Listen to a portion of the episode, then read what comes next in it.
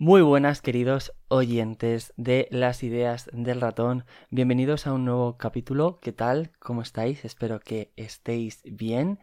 Bueno, ¿de qué vamos a hablar en este capítulo? Me siento raro después de dos semanas sin, sin grabar y eso que el domingo pasado hice directo y estuvimos hablando ahí un ratito de lo que voy a hablar en este capítulo.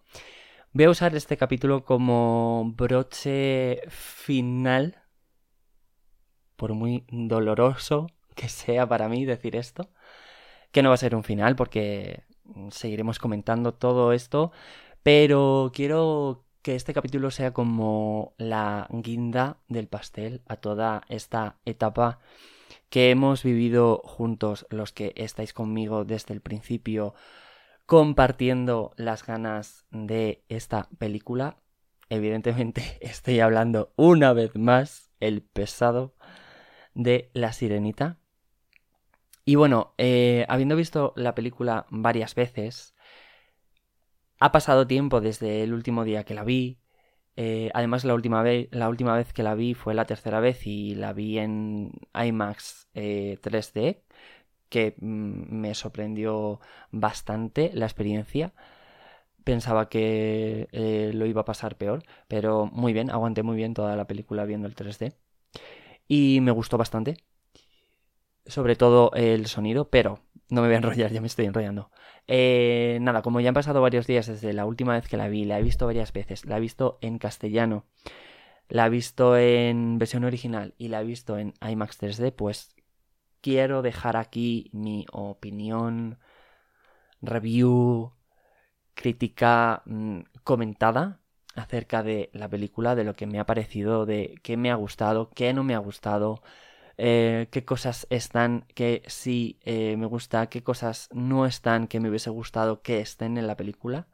Y bueno, como ya han pasado unos días, pues eh, no estoy con la emoción del momento, la he podido asimilar mejor y he podido mm, darle una vuelta a la película eh, más tranquilamente.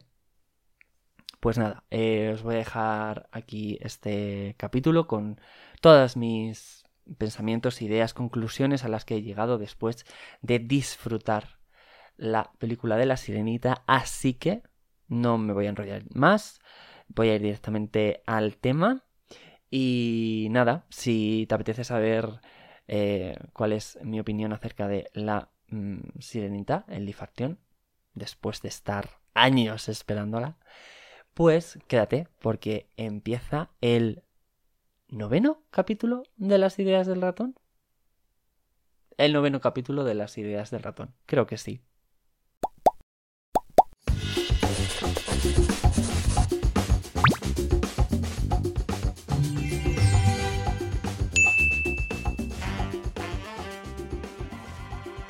Bueno, el primer rasgo que quiero destacar, lo primero de lo que quiero hablar es de lo bien elegidos que están los actores respecto a sus personajes.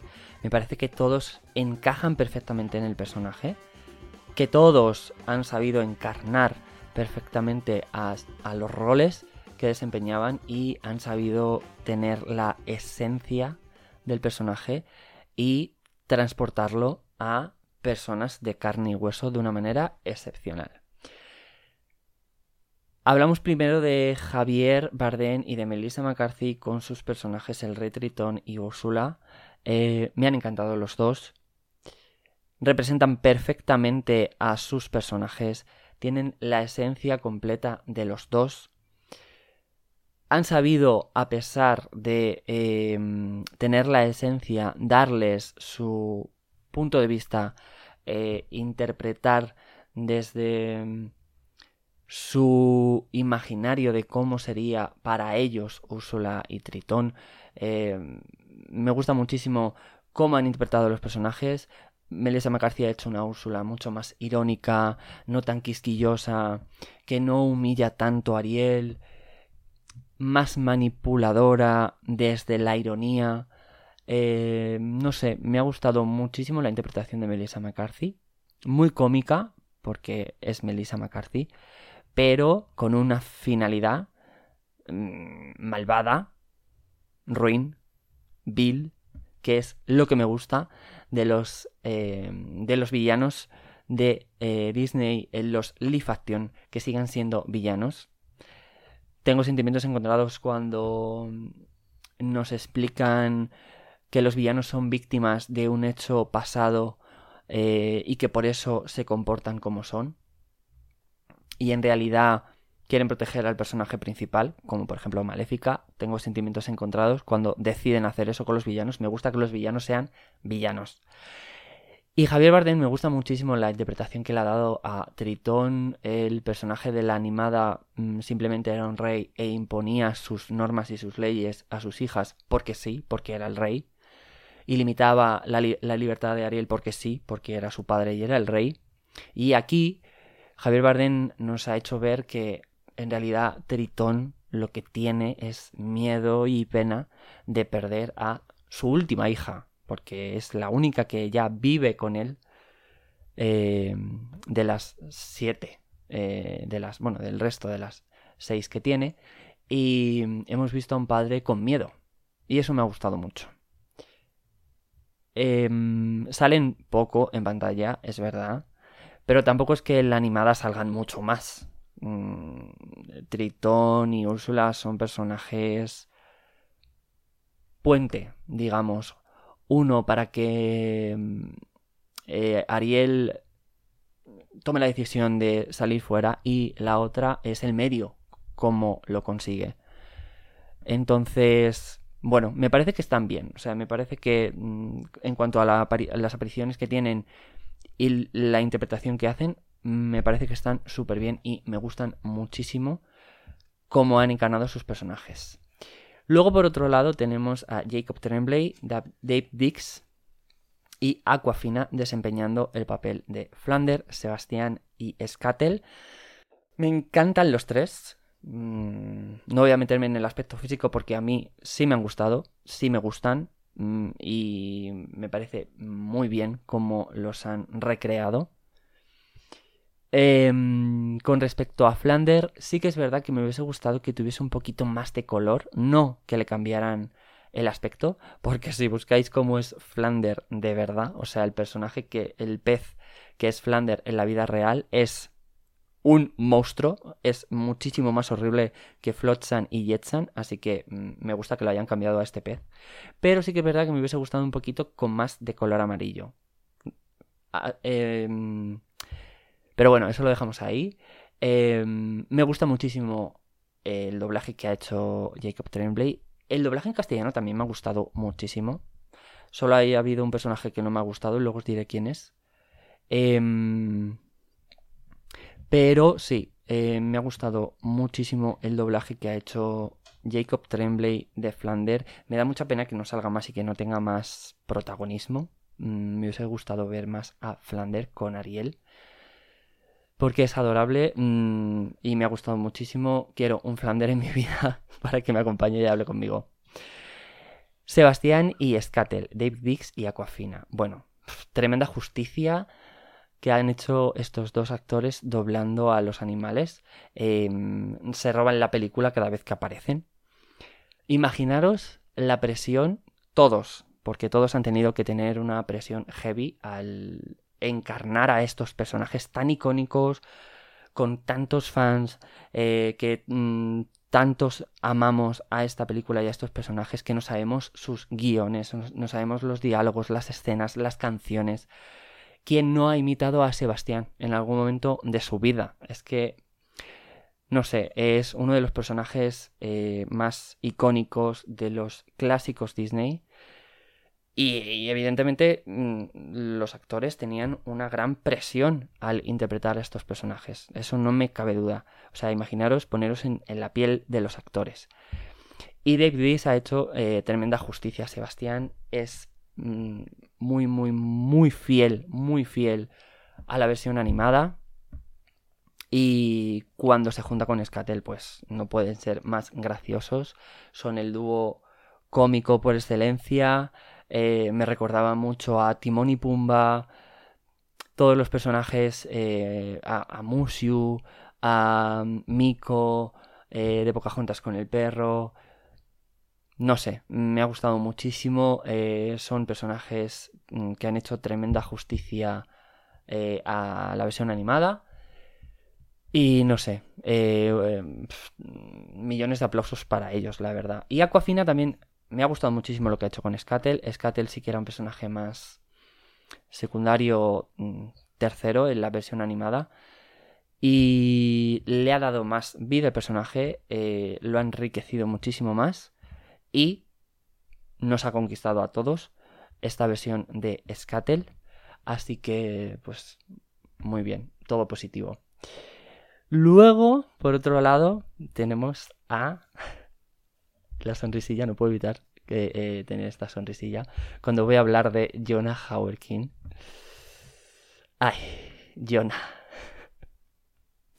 Entiendo tanto a Ariel la entiendo tanto, entiendo tanto que se enamore perdidamente de este ser, de este príncipe.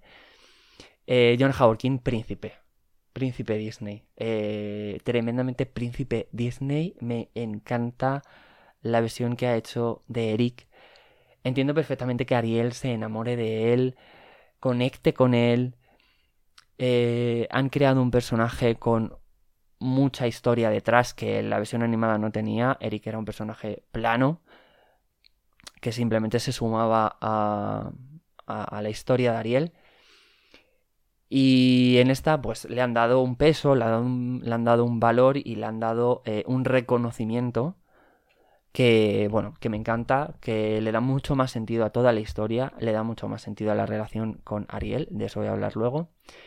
Y me encanta la versión que ha hecho Jonah King de este príncipe Eric que quiere conocer el océano, que colecciona objetos del océano y mm, que se siente fuera de lugar, como le pasa a Ariel en el mar. Así que, no sé, me ha gustado muchísimo.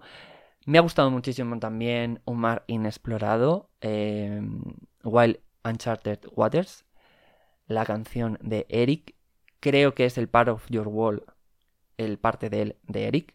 Es una canción que nos sirve para conocer más las necesidades, los anhelos, los deseos del personaje. Y creo que es un tremendo reflejo de Part of Your Wall. O sea, que es el Part of Your Wall de Eric. Y, y aquí vemos la necesidad que tiene ya de, conocer a esa mm, chica misteriosa que le ha salvado y le ha Mm, revivido con su voz. Mágico. Eh, y por último, pues bueno, la reina, la reina de mi corazón, de los corazones de muchos, se ha ganado el cariño completo de eh, muchas personas. Halle Yo, bueno, mm, voy a ser pesado porque siempre, siempre lo he dicho desde el día uno que se supo que Halley iba a ser Ariel. Para mí es un gigante así. Eh, si alguien tenía dudas de ello, creo que ya está más que demostrado que Halle tenía que ser Ariel. Es perfecta para ser Ariel, es 100% Ariel, no solo vocalmente, porque vocalmente va sobradísima para ser Ariel, sino que en todo su ser, en todo su ser es Ariel, cuando mira es Ariel, lo que transmite eh, cuando está en pantalla no puede ser más Ariel. Y me gusta también mucho esta versión que han hecho ella y Rob Massal de un Ariel más eh, dueña de sus decisiones, más aún que la animada, porque eh, Ariel es de las primeras princesas que cambian su situación por sus propias acciones, pero que luego se suma la ayuda de un príncipe. Y aquí vemos a un Ariel eh, con ganas de tirar para adelante, que lo hace sola. No sé, mm, me gusta muchísimo, mucho más poderosa, desde su inocencia, desde su no saber, desde su conocer el mundo nuevo que la rodea pero me gusta muchísimo. Eh, Halle está preciosa en todos los planos. Puede ser más guapa Halle Belly de Ariel. porque es que debajo del agua está preciosa, pero es que eh, cuando está en tierra... Hello, es que guapísima, o sea, guapísima, guapísima, guapísima en todos los planos, o sea... Me encanta, eh, me encanta Halibelli, eh, me encanta Halibelli de Ariel, Halibelli es Ariel. Fin. Vale, otro rasgo que quiero destacar eh, del que se ha hablado mucho y que a mí me ha gustado bastante es del CGI. A mí me ha parecido muy ok el CGI. Sabíamos que no íbamos a ver una película de Steven Spielberg. Sabemos que no íbamos a ver una película de James Cameron. Y entonces, sabiendo esto, me parece que es una película que visualmente eh, es muy potente. Hay momentos en los que el CGI mmm, cojea o aletea peor, vamos a decir. sí, hay momentos en los que, momentos muy, muy, muy, muy concretos, momentos muy pequeños, milésimas, eh, milésimas de fotograma en los que el CGI... yo pude ver eh, algunos de estos momentos en, por ejemplo, el, sobre todo en las escenas rápidas. En la escena del tiburón había momentos en, los que la arena no estaba del todo definida. En Part of hay una parte que el pelo de Halley se mueve como en masa y no tan fluido, pero es una milésima de segundo. A mí me ha gustado muchísimo. Han estado años eh, trabajando en esta película porque visualmente era... Mm, un... Era una prueba, o sea, era, era un riesgo y para mí lo han pasado con creces. Todas las partes del mar son preciosas. Eh, toda la parte del mar es súper colorida. Los animales, eh, el fondo marino. Mm, me encanta. Me encanta la cueva de Úrsula. Me encanta la, gruta, la cueva de Ariel. Eh, no sé, o sea, a mí me han convencido bastante, me gusta muchísimo. Rob Marshall no es James Cameron ni Steven Spielberg, como he dicho, Rob Marshall es un director de cine y un director de cine de musicales, porque además de ser director de cine, Rob Marshall es director de teatro y coreógrafo. Y estas dos características invaden completamente sus películas. En concreto, La Sirenita es una película musical en la que estos dos rasgos mm, invaden mm, la película y además se ve bastante que Rob Marshall es un director también de teatro y un coreógrafo en la película. Y muchas de las, muchas de las, de las escenas que hay en la película, escenas de transición, yo las traduzco perfectamente y se ve que son cambios de escenografía de teatro. O sea, se podría traducir a lo que es un cambio de escenografía en teatro. Cuando hay una escenografía que gira o cuando mediante la luz cambias el foco de un lado de la escenografía a otro. Eso se ve en la película. Eh, yo, por ejemplo, lo vi en la escena que la cámara va a ras del mar, levanta la vista y está llegando a Palacio. Eso sería un cambio de escenografía en teatro. Yo lo veo claramente. Y veo al director de teatro en La Sirenita, que es Rob Marshall. Y también veo al coreógrafo, que es Rob Marshall en la película. Y me encanta. O sea, no sé. Me ha gustado muchísimo. Me gusta muchísimo eh, lo que ha hecho con La Sirenita. Y, y sabíamos a lo que íbamos a ir. A mí, el CGI y el color y lo que es eh, las escenas del fondo del mar eh, me han gustado todas, pero todas las partes eh, coreografiadas también. Se ve que Ron Marshall es un director de teatro, además de cine, y se ve que es un coreógrafo. Y no sé, me gusta muchísimo. Otro aspecto que hay que destacar de esta película no puede ser otro que la banda sonora. Para mí, la banda sonora en las películas de live action son el 50% y me atrevería a decir el 60% de la película. Porque estas películas nos conquistaron por la música. Em, no solo por los personajes y no solo por la trama. también por la música. Es que la música en las películas de Disney es súper importante. Y en esta película, mucho más. Eh, yo cuando una película de Disney tiene la banda sonora, estoy al 80% dentro. O sea, si no la tiene, ah, para mí ya se me hace un poquito bola la película. Pero teniéndola, me gusta muchísimo. Sabíamos que Halle Berry iba a ser una perfecta Ariel vocalmente. De hecho, yo no tenía ninguna duda y a las pruebas me remito. Eh, hello, Part of Your Wall. Hello for the first time, por primera vez. Y eh, Hola, ¿qué tal? Los dos reprise. Hola, ¿qué tal? Pero luego, Dave Dix, Jacob Tremblay, Aquafina. Eh, tremenda justicia a sus personajes también en las canciones. Eric, Jonah Howard King, Wild Uncharted Waters, me encanta. Sirve, como ya he dicho, para conocer más al personaje porque es el part of your world de Eric. Por, eh, por primera vez, no, por vez primera, for the first time, me encanta, no me la saco de la cabeza, estoy obsesionado con eh, cantando for the first time. Creo que encaja perfectamente en la banda sonora.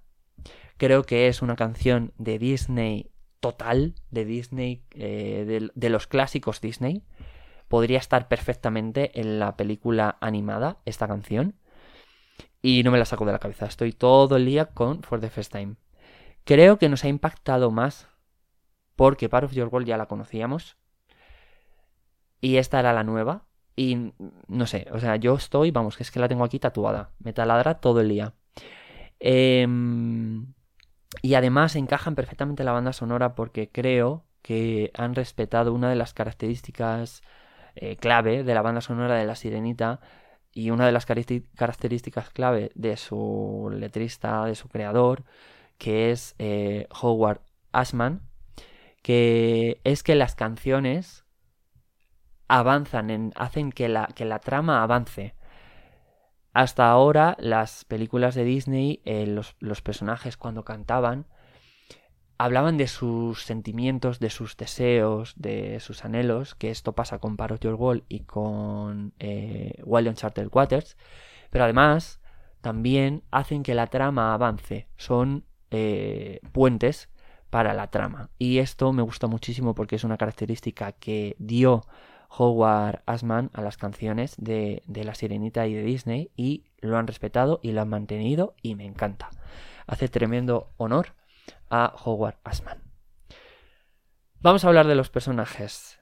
Bueno, bueno, de los personajes ya hemos hablado. Vamos a hablar, perdón, vamos a hablar, y aquí me tengo que parar en esto, en la historia de Ariel y Eric en esta película.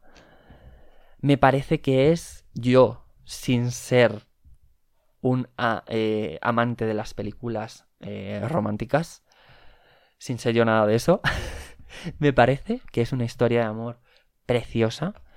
Me parece que en esta versión de La Sirenita tiene muchísimo más sentido y muchísima más lógica cómo se desarrolla toda la historia de amor de Ariel y de Eric, por qué Ariel se enamora así de Eric eh, por qué desea conocerle, por qué conectan tan rápido. Son dos personajes que se sienten fuera del lugar de donde están, dos personajes que tienen los deseos y anhelos de conocer el exterior, dos personajes que, esto me ha encantado, coleccionan objetos del mundo que quieren conocer. Em, un rasgo muy importante de esta versión es la amnesia que Úrsula le da a Ariel con su hechizo, porque esto hace que el hecho de que Ariel quiera conocer a Eric le da muchísimo más peso y muchísimo más valor porque no lo hace por el beso, lo hace porque quiere conocerle. Porque ha hecho, Úrsula ha hecho que Ariel se olvide de que tiene que conseguir el beso de Eric al tercer día para recuperar su voz y que ella simplemente quiera conocerle le da muchísimo más valor a la historia de amor. Eh, todo lo de Eric, toda la historia de Eric, ya lo he dicho, pero mm, le da todo el sentido y todo el peso a la historia que tiene. Es normal que Eric conecte y finalmente se enamore de Ariel.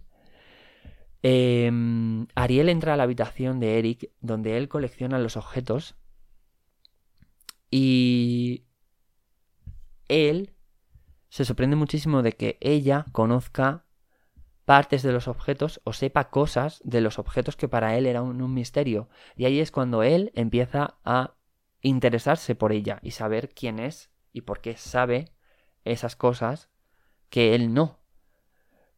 Le está resolviendo dudas y le está resolviendo preguntas de cosas que él siempre se ha preguntado sobre el mar, sobre un mundo que él no conoce y que desea conocer. Entonces, em, esto hace que eh, Eric sienta interés por Ariel, que pase toda la tarde con ella. Otra, otra, otro punto importante de esta escena es que eh, Ariel es la primera persona que le escucha cuando habla de todo este mundo que él quiere conocer, porque además vemos em, que cuando Ariel entra en la sala, las ventanas están cerradas, las luces están apagadas. Y a mí, a mí, y esta es la lectura que he hecho yo, me da la sensación de que en esa sala solo entra Eric, a esa sala no le interesa a nadie. Es posible que el resto de personas que viven en el palacio no sepan que Eric usa esa sala para eso. Quizá Grimsy, que sí sale ahí con él en la escena, pero para el resto de personajes esa sala no es importante y nadie ha mostrado interés por saber por qué Eric colecciona esos objetos y por qué está interesado en ese mundo. Y Ariel es la primera que muestra interés por lo que él tiene que contarle de sus aventuras, de sus viajes y de los objetos que colecciona. Y que compartan conocimiento de lo que ella sabe de los objetos que tiene del mar eh, hace que Eric eh, sienta interés por ella y quiera compartir su mundo con ella. Por eso al día siguiente decide coger un carro e irse con ella. A decirle, mira, te voy a enseñar eh, cómo es el pueblo, te voy a enseñar eh, dónde yo vivo y cómo vivimos, a pesar de que haya una búsqueda que busca a la chica que le salvó. Pero él no puede evitar sentirse conectado con Ariel por todo lo que pasa en esa habitación. Y ahí es donde empieza un poco a mm, crecer esta historia de amor de los dos personajes. Eh, claro, esta habitación es la cueva de Ariel, pero en versión Eric. O sea, entonces por eso Ariel se siente tan conectada con él. Em, y como ya he dicho, creo que esta sala solo la visita Eric por, por, por, bueno, por todo, porque está cerrada. Y la primera que entra, o la otra persona que entra en esa sala es Ariel. Entonces, Ariel despierta el interés de querer conocerla y de querer compartir su mundo con él. Y esto me parece increíble. Es mi otra escena favorita. La última vez que la vi me emocioné muchísimo en esta, en esta parte, la verdad. Y mi otra escena favorita, y a la que también me tengo que parar, es por supuesto la escena de Bésala. Me gusta muchísimo cómo la han recreado toda. Pero sobre todo, me gusta muchísimo y muero con el momento de eh, Ariel enseñándole su nombre a través, a través del juego con los labios. Eh, ¿Morimos en ese momento? Sí. O sea, en ese momento morimos. Me encanta, me encanta cómo le enseña su nombre, me encanta la química que hay entre los dos ya en este punto de la película, eh, lo, guapos que están, lo bonita que es esta escena, mm, cómo se miran, cómo se tocan, todo. O sea, es que eh, preciosa. O sea, una escena preciosa. Eh, Súper bonita. Mi otra escena favorita. Les quiero, les adoro. Mm, mi pareja eh, de cine favorita. Posiblemente sí. O sea, posiblemente sea mi pareja de cine favorita. O sea, tienen mi corazón ganadísimo estas dos personas. Bien. Ahora vamos a pasar a cosas que me hubiera gustado ver. No creo que sean eh, un fallo que no estén, porque tampoco es que aporten mucho a la película, pero son cosas que me hubiese gustado ver. Una de ellas es eh, más... Eh, me hubiese gustado ver más a las hermanas. No sé si la canción inicial hubiese sido genial verlo, evidentemente, y más con el pedazo de diseño que se han currado con las hermanas. Es una pena que salgan tan poquito, con lo increíble que son todas. ¿Hubiese molado la canción del principio? sí, hubiese molado. También eh, a mí, personalmente, me hubiese gustado ver a lo mejor más escenas de las hermanas cuando ya están buscando a Ariel.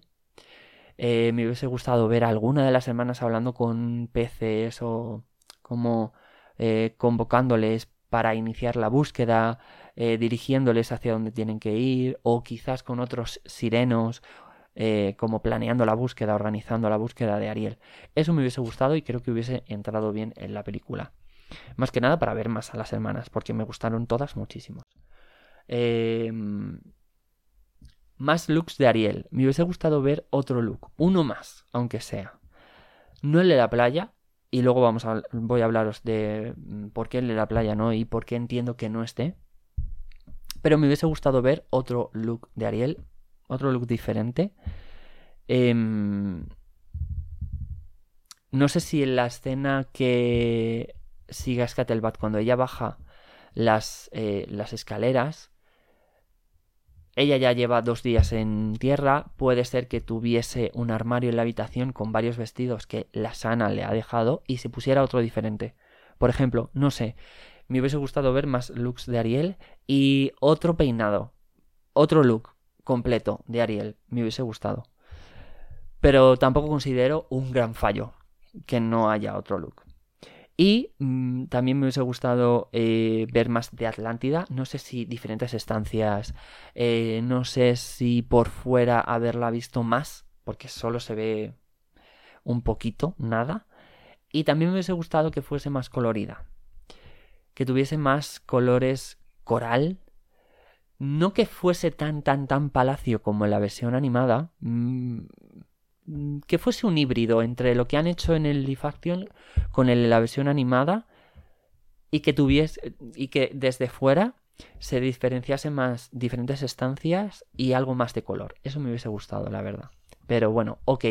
Cuando terminó la película, las tres veces que la he visto, no dije, ay, no me ha gustado Atlántida. No, o sea, me lo comí. O sea, ok. La verdad. Pero sí que me hubiese gustado como ver esto. Y por último, me hubiese gustado mucho ver la transformación de Ariel a humana cuando es Tritón la que la transforma. La que, la que transforma a Ariel.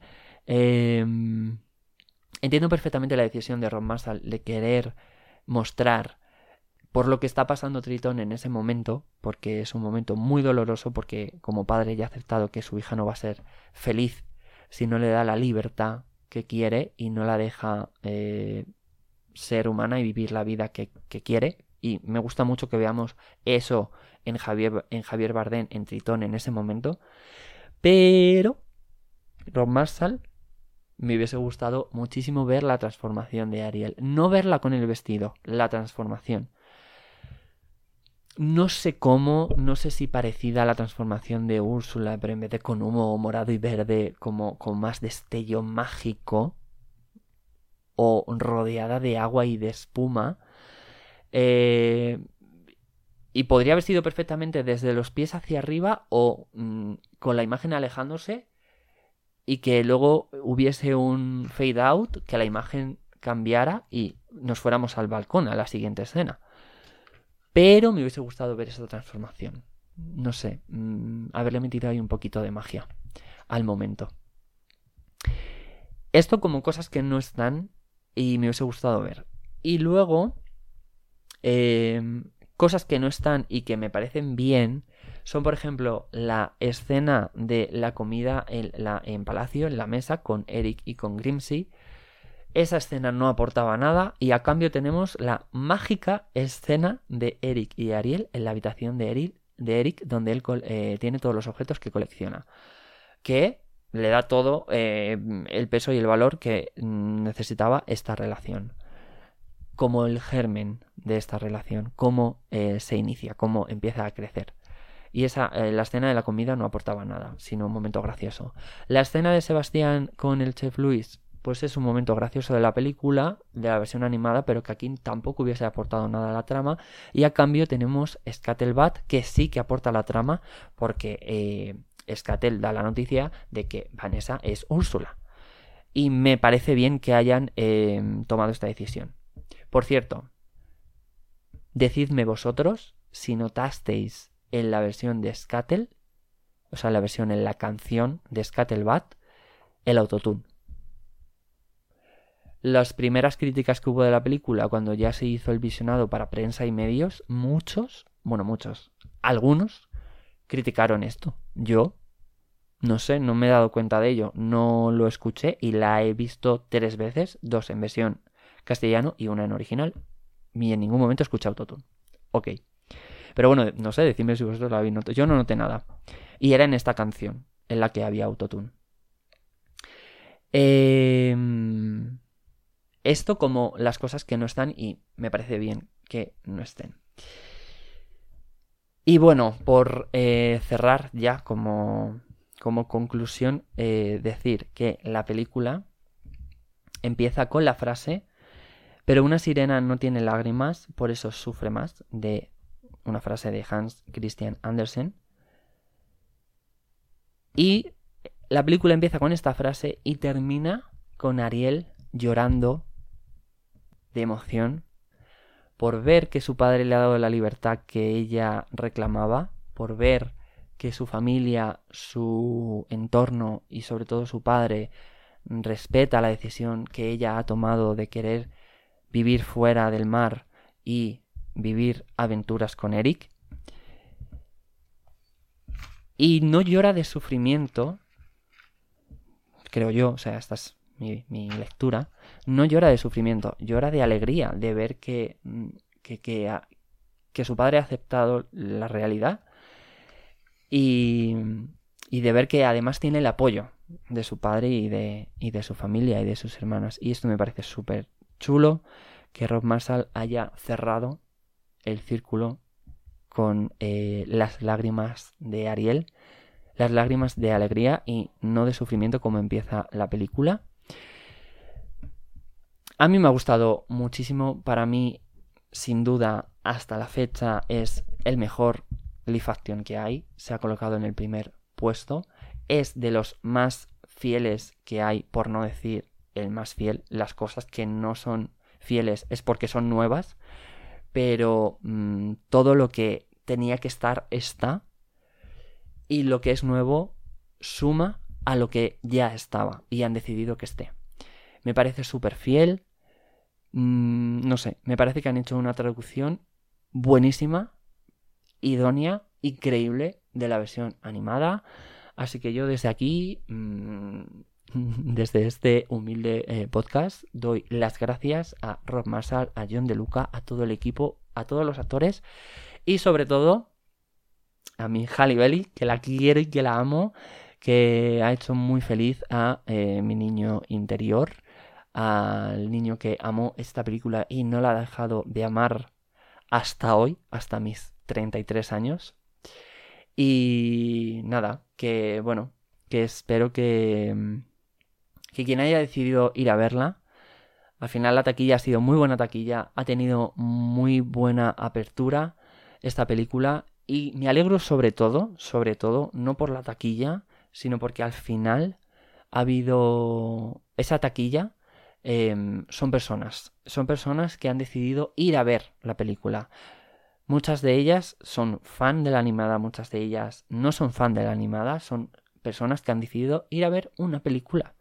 Y eh, no sé, esto es con lo que me quedo, me hace muy feliz. Em, y mm, no sé, eh, espero que al equipo también, después de todo el hate que han recibido, sobre todo Halle que haya tenido esta, este gran recibimiento esta película, pues me hace muy feliz. Así que, eh, nada, bueno, decidme vosotros qué os ha parecido, cómo lo habéis vivido. Eh, no sé, contadme. Sabéis que en YouTube me podéis escribir todo lo que queráis. Y nada, eh, hasta aquí este capítulo. Vamos a seguir hablando de la sirenita, evidentemente, pero bueno, quería hacer como este capítulo de conclusión, de cierre. Em, y nada, ahora esperar a que la pongan en Disney Plus y bueno, todavía está en el cine, yo quiero ir a verla una vez más en versión original. Luego ya no sé si pararé. No lo sé. Depende de lo que mi economía me diga.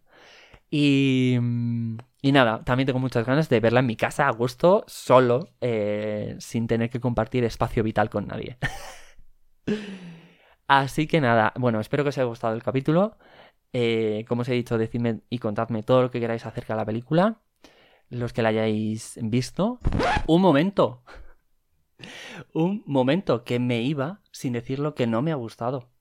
Y hay algo, una cosa, una cosa que no le voy a perdonar a Rob Marshall por toda la mm, buena película que ha hecho para que al final me haga ese plano triste, lamentable.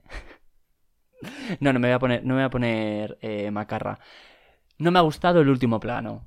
Eh, creo que no le hace nada de justicia. Es que vamos a ver, Ron cómo haces la película que haces visualmente y el último plano es un plano de Ariel y Eric en una barquita eh, pasando por el plano y desapareciendo a contraluz. O sea, no he entendido. No, no he entendido mm, el mensaje de este plano. No he entendido eh, qué querías contarnos, eh, contarnos Rob Marshall con este plano. No he entendido la poesía de este plano. No la he entendido. ¿Para qué me pones el barco al final de la imagen? Cuando Ariel se está despidiendo de Tritón, que se ve el barco al final. Y no me pones a los personajes en ese gran barco, que me los pones en una barquita, despidiéndose en una barquita, pasando de largo por el plano. No lo he entendido. No lo he entendido, no me ha gustado. No me parece que le haga justicia al resto de la película. Ron Masal, ¿cómo haces ese final? ¿Cómo haces ese final de película? Bueno, pues eso ya está. Es que me iba, mm, vamos, me iba, me he ido y he cerrado el podcast sin decir eh, esto. Y quería decir esto, porque es que decidme vosotros si ese plano le hace justicia a la película. Bueno, pues eso. Pero a pesar de ello, eh, amo la sirenita. Y gracias, Ron Marsal. Hala, os dejo con el final del capítulo. Espero que eh, si no la habéis visto, pues mm, os animéis a verla y os guste y la disfrutéis. Y nada, eh, deciros que si queréis eh, enteraros y ser los primeros en saber que he subido un nuevo capítulo de este episodio, de este podcast, pues solo tenéis que darle al botón de seguir y activar la campanita en Spotify. Me ayudaría muchísimo que valorarais este eh, capítulo, este podcast, con el número mayor de estrellas.